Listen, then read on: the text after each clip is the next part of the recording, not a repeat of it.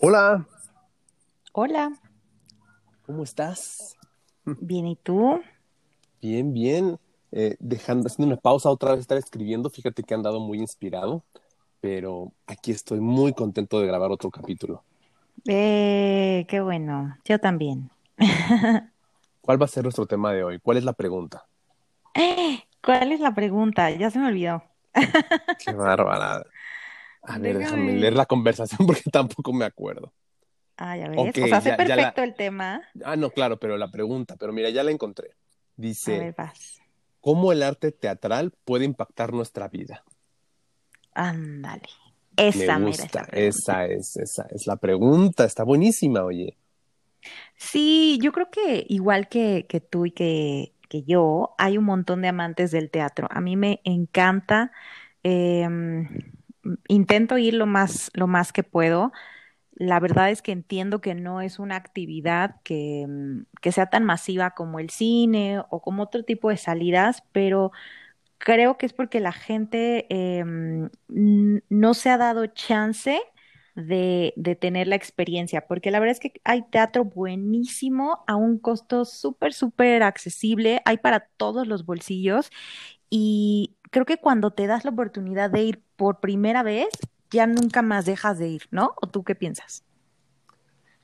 Igual y podría ser un poco la difusión, ¿no? Porque, por ejemplo, las obras, tú y yo que vemos mucho teatro conocemos eh, a lo mejor las páginas o las obras que están eh, presentándose y sabemos que hay de todos los precios.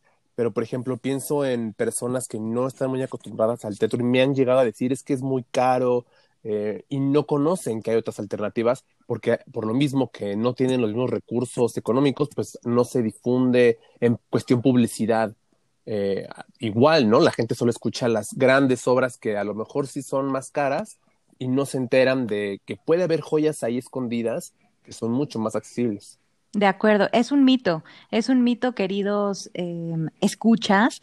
La verdad es que eh, hay teatro de súper buena calidad en la Ciudad de México y estoy segura que a lo largo de la República Mexicana, solo que, ¿qué es eso? Quizá em, como que estamos muy acostumbrados a tener ciertas rutinas, ¿no? Ya sabes, de, ay, pues vamos a la plaza. Estoy segura que a mucha gente que nos está escuchando de pronto dicen, ay, yo ya me cansé, qué aburrido ir a dar vueltas a la plaza siempre. Ay, qué Siempre no, aburrido siempre. Sí, como hacer las mismas cosas, ¿sabes? Digo, ahorita estamos guardados todos por la pandemia, pero yo sé que, eh, porque a mí me ha pasado, o sea, a mí me ha pasado que de pronto estoy como de, uy, estoy haciendo lo mismo de siempre, o no sé, ¿no te pasa que luego tienes como esas etapas en donde mm, te la vives en cierto lugar? A mí, por ejemplo, Coyoacán, de pronto decía, ay, me encanta ir a Coyoacán, y todo el tiempo iba a Coyoacán, y de pronto ya hasta me aburría. Yo decía, ay, otra vez aquí en Coyoacán, a ver, pues que no hay nada que hacer.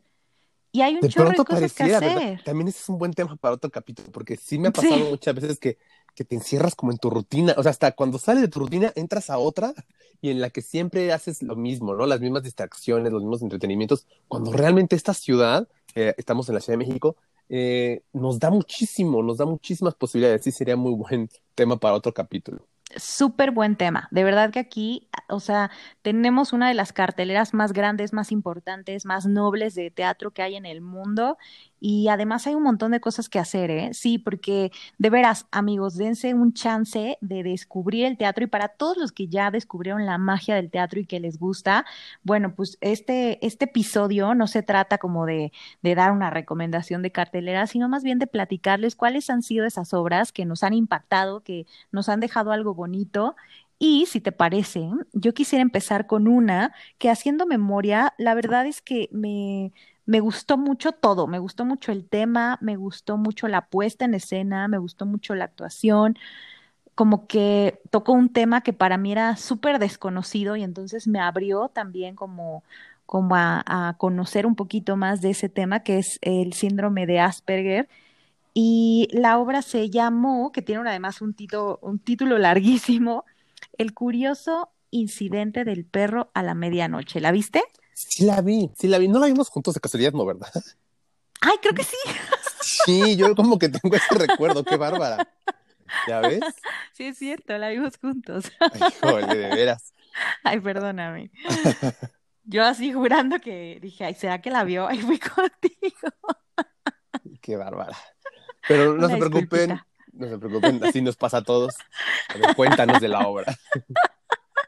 Bueno, les cuento yo qué, qué es lo que más me gustó a mí y ahorita nos cuentas qué es lo que más te gusta a ti o cómo transformó o cómo te tocó a ti esta obra de teatro.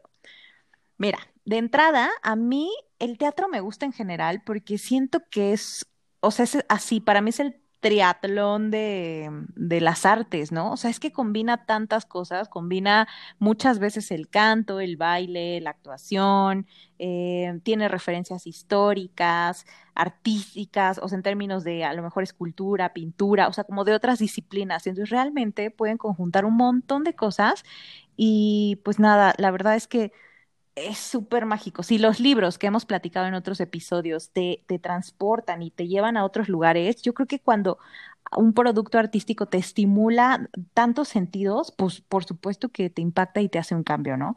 Pero particularmente esta historia me encantó porque yo no sabía nada sobre el síndrome de Asperger y los invito a googlear. Créanme que este este programa, este formato, lo creamos pensando en platicar, pero también en justo eh, provocarles preguntas provocar que de pronto digan, ay, yo nunca había escuchado del síndrome de Asperger, quizá debería googlear e investigar un poquito de qué se trata. Eso es lo que yo creo que tanto a Karma como a mí nos daría muchísima emoción, saber que en cada episodio se van con alguna duda y eso los hace investigar, leer, buscar algo, aprender un poco más, abrir su corazón a otras cosas, a otras ideas. Y a mí la verdad es que esa obra justo me, me, ayudó a eso, ¿no? Como a conocer un poquito de qué se trata este síndrome. Em, en general, digamos que como la premisa de la obra es que hay un chavito eh, que está investigando el asesinato de su perro. Ay, ¿cómo se llamaba? Como Wellington o algo así, ¿no? No, el nombre no lo recuerdo. No me acuerdo bien del perro, pero, pero haz de cuenta, el caso es ese, ¿no? Y entonces él investiga, pero él tiene este síndrome, y entonces todo nos enseña a ver la vida a través de sus ojos. Y es fascinante porque la apuesta de verdad era tan bonita y la obra la hacía Luis Gerardo Méndez, que además lo amo, me parece un actor que además en teatro de verdad tienen que ir a verlo. O sea, si les gustan las series cuando lo ven, no saben qué gozada es irlo a ver al teatro.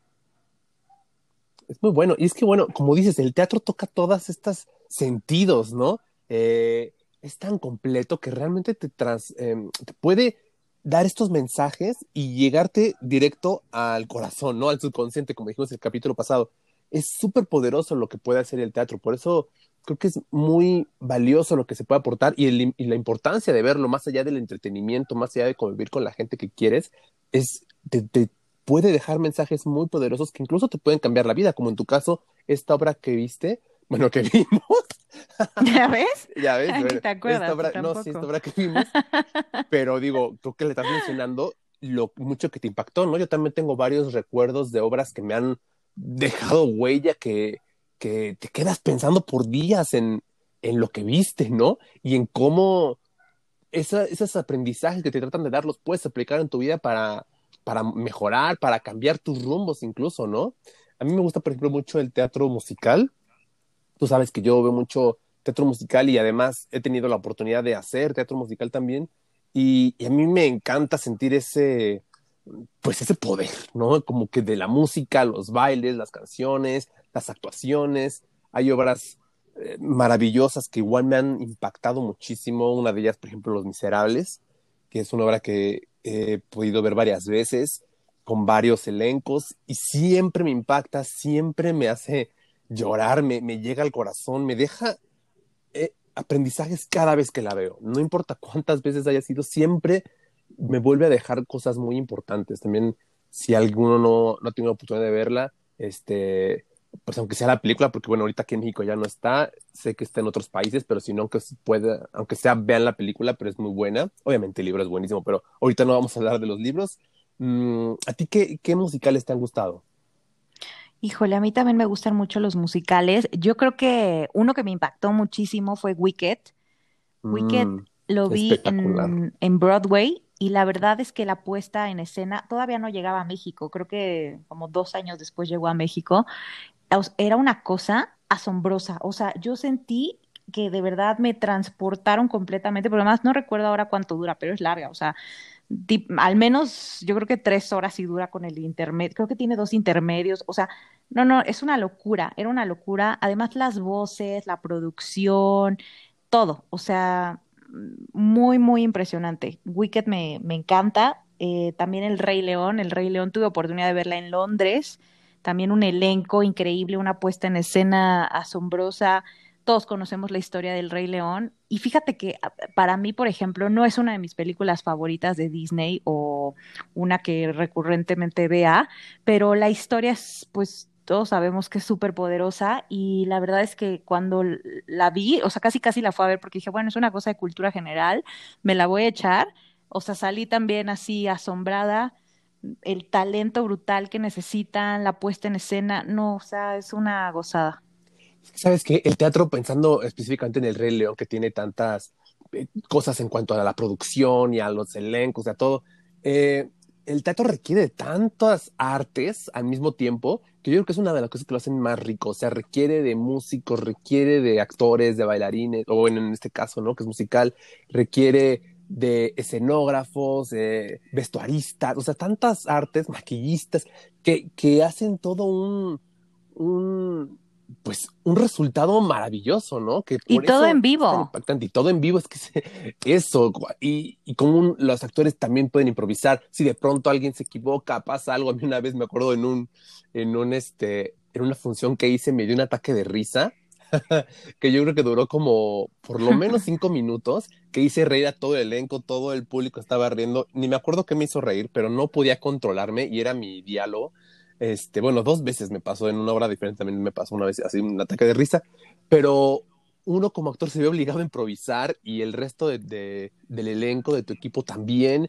Y es algo tan padre que, que no, no se ve normalmente en otro tipo de arte, ¿no? En el, pues no, estos cortes, las ediciones, y en el teatro no ocurre. Entonces también es algo increíble. Muchas veces ves una, por eso también ves una, una función y luego la vuelves a ver y es que puede ser una completamente diferente, ¿no?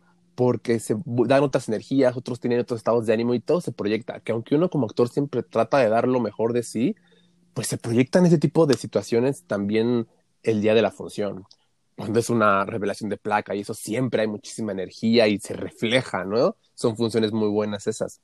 Eh, y el Rey León, como decías, pues es espectacular en todos esos sentidos, ¿no? Yo también la película me fascina, pero igual no es mi favorita de Disney. Eh, pero la obra de teatro me atrevería a decir que me gusta muchísimo más que la película. Me encanta la música, cómo, cómo la adaptaron, es espectacular. Y ahorita que mencionaste Londres, también yo ahí vi una de las obras que yo creo que más me ha gustado en toda mi vida, o por lo menos que más me ha impactado, que, desafortunadamente ya no está en escena, por lo menos ahí en Londres, que se llama 42nd Street es una obra ah, que por lo menos visualmente y musicalmente y bueno, es que todo actualmente todo es maravillosa, pero pero ¿cómo te diré? La escenografía, todo era tan mágico, los vestuarios eran tan espectaculares y, y bailaban, bailan tap toda la obra y son unos bailes tan precisos y perfectos y que se ve que tienen que ensayar toda la vida, ¿no? Es, fue una obra que me impactó muchísimo, es una de las que más me ha, me ha gustado. Mira, esa no, no la había escuchado y no la he visto, pero ahora que la acabas de contar, pues la voy a buscar y cuando tenga oportunidad y encuentre algún lugar donde la vea, voy a decir, esta que está, la escuché. Está en grabación, o sea, grabaron una de las funciones y sí está, eh, la, una vez la llegué a ver en un streaming especial, me imagino que buscándola algunos servicios por internet la puedes encontrar, no estoy seguro en cuál porque no, no me he puesto a revisar, pero sé que está grabada porque yo la vi y, es maravillosa. No es lo mismo que en teatro, pero dado que ya no está eh, puesta, sí, te recomiendo que la, que la busques eh, y que la veas. Si yo la encuentro, te voy a pasar el link, tenlo por seguro porque está espectacular. Bueno, a mí y a todos los que nos escuchan, regálanos. Ándale, la voy a poner ahí en, en, Facebook para que los que nos siguen ya ahí este, la puedan ver. Va, me encanta. Oye, y tocaste un punto que también me gusta mucho y que coincido 100%. Eh, cada función es diferente. Qué padre, ¿no? O sea, que aunque sea el mismo elenco, tú te das cuenta cuando ves una obra dos o tres veces cómo va, cómo se va transformando, cómo va agarrando forma, cómo los actores también van sintiendo diferente su personaje A mí también me tocó interpretar alguna vez de forma amateur eh, algún personaje en la obra y, y, yo creo que toda la gente, ¿no? Con todo el respeto que los actores maravillosos se deben, ¿no? Eh, yo recuerdo esa sensación de decir, o sea, como de la primera vez que la hice, a la segunda, a la tercera, a la cuarta, o sea, como que te vas dando cuenta conforme la vas montando, cómo, cómo eh, cambia para ti, exacto, cómo evoluciona para ti como como intérprete y cómo también evoluciona para la gente. Y a mí me ha tocado ver diferentes proyectos, con, como dices tú, con diferentes elencos o el mismo elenco. Me gusta mucho hacer eso, ver como la primera puesta, la segunda, la tercera y después irla a volver a ver si me gustó mucho, verla otra vez al final de la temporada y decir, wow, qué, qué evolución, qué entrega de personaje, como que se disfruta de una forma distinta, ¿no? Como un poquito más rico. Eso, siempre se disfruta diferente. Obviamente, si cambian de pronto a alguna persona del elenco y eso también vuelve a cambiar. Y, no necesariamente que sea mejor o peor, lo que sea, simplemente es algo distinto que vuelves a disfrutar y que, que no hay otras funciones iguales. O sea, la que viste es la que viste y es la que, la que se queda. Yo, por ejemplo, tengo recuerdos cuando Digo, yo he visto obras muchas veces, pero nunca cuando estoy yo dentro del, del, elenco hay que te echas todas las funciones y siempre había cosas distintas en cada función que yo siempre decía, ay, ¿cómo no se grabó esto, no?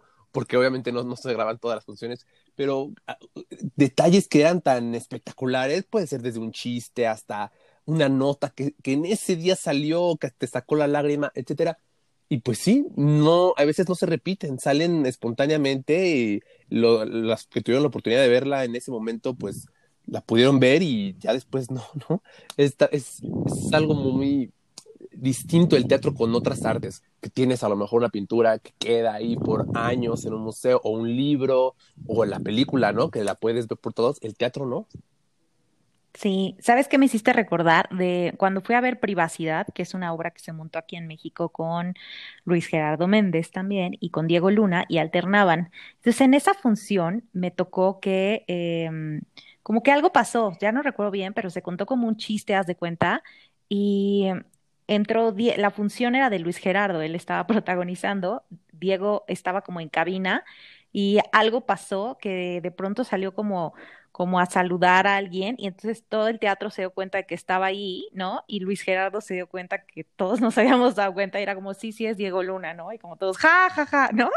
entonces como que, o sea, pasó y yo dije, ay, wow, qué, qué suerte, ¿eh? De que nos tocó ver esto a estas personas que estamos aquí sentados y como que eso hizo muy única esa función. Y seguro como eso, pues cada función efectivamente pues va siendo distinta y, y, la gente que tiene la oportunidad, te digo, de ir a diferentes funciones también se va dando cuenta cuenta de eso, ¿no? De cómo evoluciona.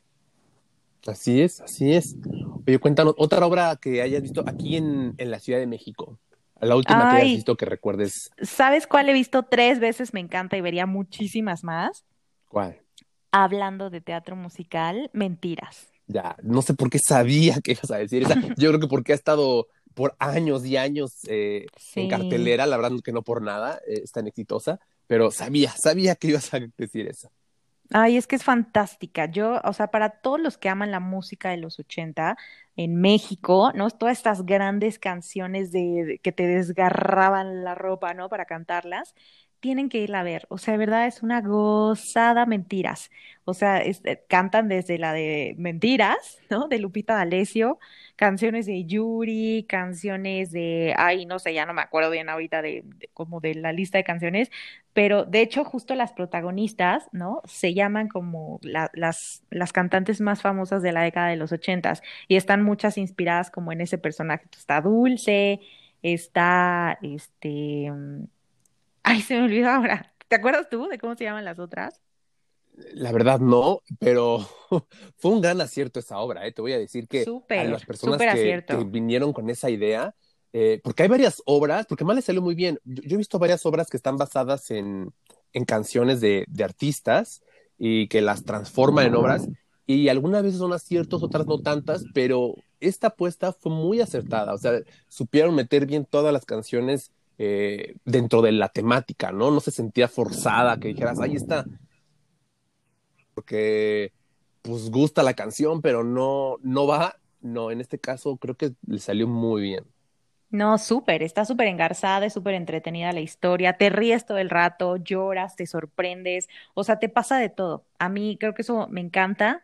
Em, no sé, la, la disfruto mucho y además como que siempre que quiero pasar un buen rato es como de, ay, ya sé que está mentiras, yo sé que es así. Es como cuando llevas a alguien a la lucha libre y sabes que se la va a pasar increíble y se va a divertir. Para mí es así como cuando quiero llevar a alguien al teatro por primera vez, es como, te tengo que llevar a ver mentiras porque neta no hay forma que salgas y no te guste. O sea, al menos va, te- alguna canción te vas a saber, vas a mover el piecito, la historia te va a tocar el corazón. No sé, a mí esa me parece una súper obra. La verdad está, tiene, tiene un costo eh, bastante accesible. Dense el chance. De verdad que a veces luego uno gasta más en una ida al cine. em, no sé, como en otro tipo de, de diversión. Es más, te lo voy a poner así. ¿Cuánta gente no gasta de verdad, un chorro de dinero, pues que en una botella, en un antro, Mm, este, en una, o sea, como cosas que así que tú dices, híjole, ¿y qué provecho le sacaste a eso en buena onda, ¿no? Fíjate, O sea, ahorita como que que no mencionas te llevas, espérame, como que no te llevas esa experiencia. Entonces, creo que es súper valioso que, que, que te puedas llevar una experiencia súper completa. Ahorita que mencionas esto de que, claro, yo, yo he visto unas cuentas de pronto en los bares y lugares que dices, no puede ser, no puede ser que en una noche se, se hayan gastado esto, ¿no? Pero, por ejemplo, hay muchas veces que a lo mejor el problema no es el dinero, ¿no? A veces poder hacer, pero hay otras que dices, bueno, tengo el dinero para unos um, boletos para el teatro, pero prefiero a lo mejor hacer otra cosa como ir a, a un bar, como en este ejemplo, ¿no? ¿Por qué crees que además del precio de los boletos, el, la gente tienda a no ir al teatro. Yo creo que se ha vendido como una cosa, y entre comillas, de gente culta o aburrida, ¿sabes? O sea, es como de, uy, guacal, el teatro es de ñoños, de aburridos, de viejitos, de, no sé, como que siento que pareciera que necesita ser un lector avidísimo para poder disfrutar del teatro o la danza. O sea, hay como ciertas, em, artes, ¿no? Que pareciera que necesitas tener un conocimiento para poder entenderlo y eso no es cierto. A mí la definición de arte que más me gusta es la que dice que arte es cualquier cosa que te provoca una emoción. Entonces, si tú Mm, ves una pintura, ¿no? Tú puedes, y esa pintura te hace sentir esa pintura es arte. Si tú escuchas un texto y ese texto te hace sentir, ese texto es, es arte, ¿no? Lo mismo pasa con la danza, lo mismo pasa con, con el teatro, ¿no? Que te transmite un texto a través de, de, la actuación, ¿no? Y como decías tú, muchas veces a través del baile, del canto. Entonces, yo creo que también ese es otro mito que hay alrededor del teatro, que pareciera que es una cosa que necesitas un conocimiento previo para poder disfrutar. Y créanme que no. Por eso les digo, dense chance de buscar estos boletos, estas obras increíbles. De verdad, hay, hay unos elencos de veras maravillosos, unos famosos y otros no famosos, que son unos grandes actores, con boletos de 50, 60, 100 pesos, en unos foros preciosos, ¿no? Y, y de verdad que eh, vale la pena así googlear y echarse un vistazo y buscar cartelera de la Ciudad de México. Créanme que es una de las más amplias que hay en el mundo y reconocida internacionalmente. Muchas veces yo creo que también luego pecamos de decir, ay, quiero ir al teatro a Nueva York, a Londres, a otras ciudades, y de verdad la cartelera que tenemos en la Ciudad de México es increíble y hay para todos los gustos, Obra- obras para reflexionar, para disfrutar, para reírte, para llorar, para bailar, para cantar, para todo, para asustarte, ¿no? Eh, esta obra que, eh, ¿cómo se llama? La de terror que lleva tantísimos años, que estaba enfrente. La Dama de Negro. Esa mera. Fíjate que yo no la he visto porque soy súper maricona para las cosas de, de terror, ¿no? Me da muchísimo miedo, pero me encanta, o sea, siempre me siento provocada a decir, uy, la quiero ir a ver, pero todo, toda la gente que la ha visto me ha dicho que es espectacular y que así, casi, casi se han hecho pipí en el teatro. También otra razón, ¿sabes qué puede ser? Y eso me acaba de llegar ahorita a la mente que estabas contestando.